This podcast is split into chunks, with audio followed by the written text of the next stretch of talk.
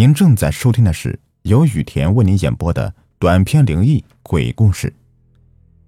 本节目由喜马拉雅独家播出。今天的故事的名字叫《炊事房里的切菜声》。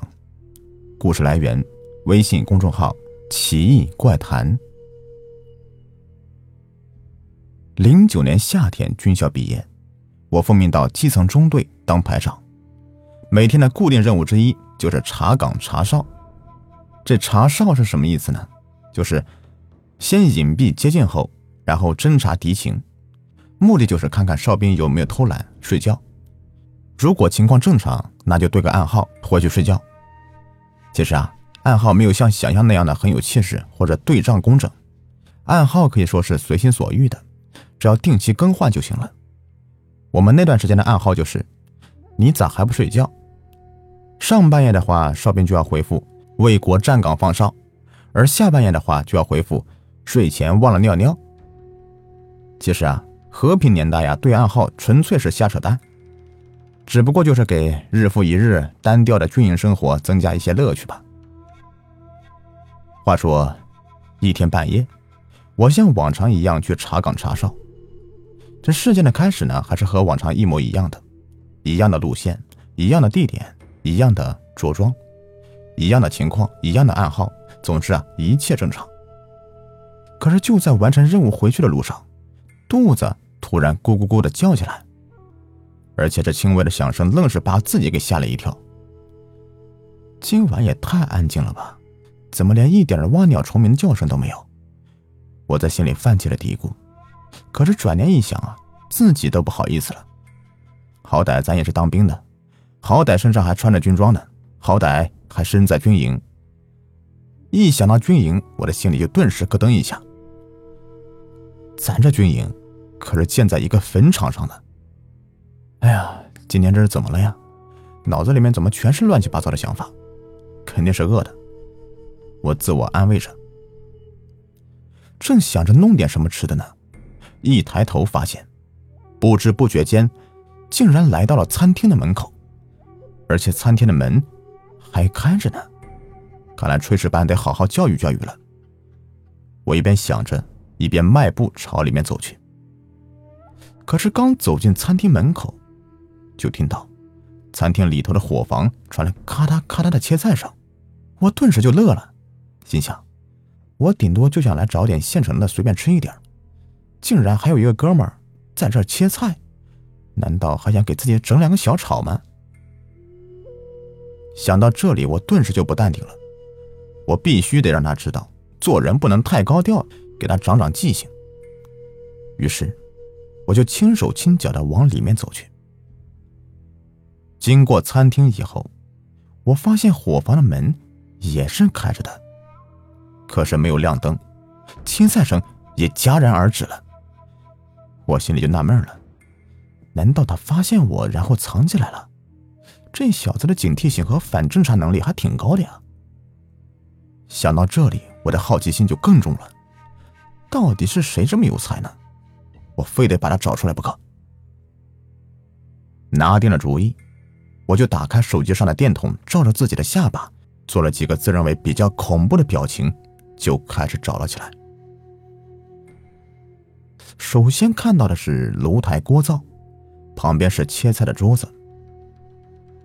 只见此时的桌子上面摆着两把菜刀，还有一些辣椒、萝卜之类的，也不知道是不是之前剩下的没打扫，还是那个哥们儿刚刚切好的。这些都不管了，关键是把人给找到。既然藏起来了，应该就是个新兵，要不然也不用这么害怕。通过这些蛛丝马迹以及本人过人的分析能力，我很快的便确认了他的身份。想到这里，更加坚定了我找人的决心。我拿着手机仔细的转了一圈，还是没有任何发现，于是就往里面的仓库和休息室走去。我小心翼翼的打开休息室的门，里面没人，但是关门的时候，由于力度没有掌握好，砰的一声，我把自己都给吓了一跳。这还没有吓到人呢，先吓到自己了。看来我还真不是吓唬人的料啊！我不禁的自嘲起来。经过了这个小插曲，我行动更加小心了。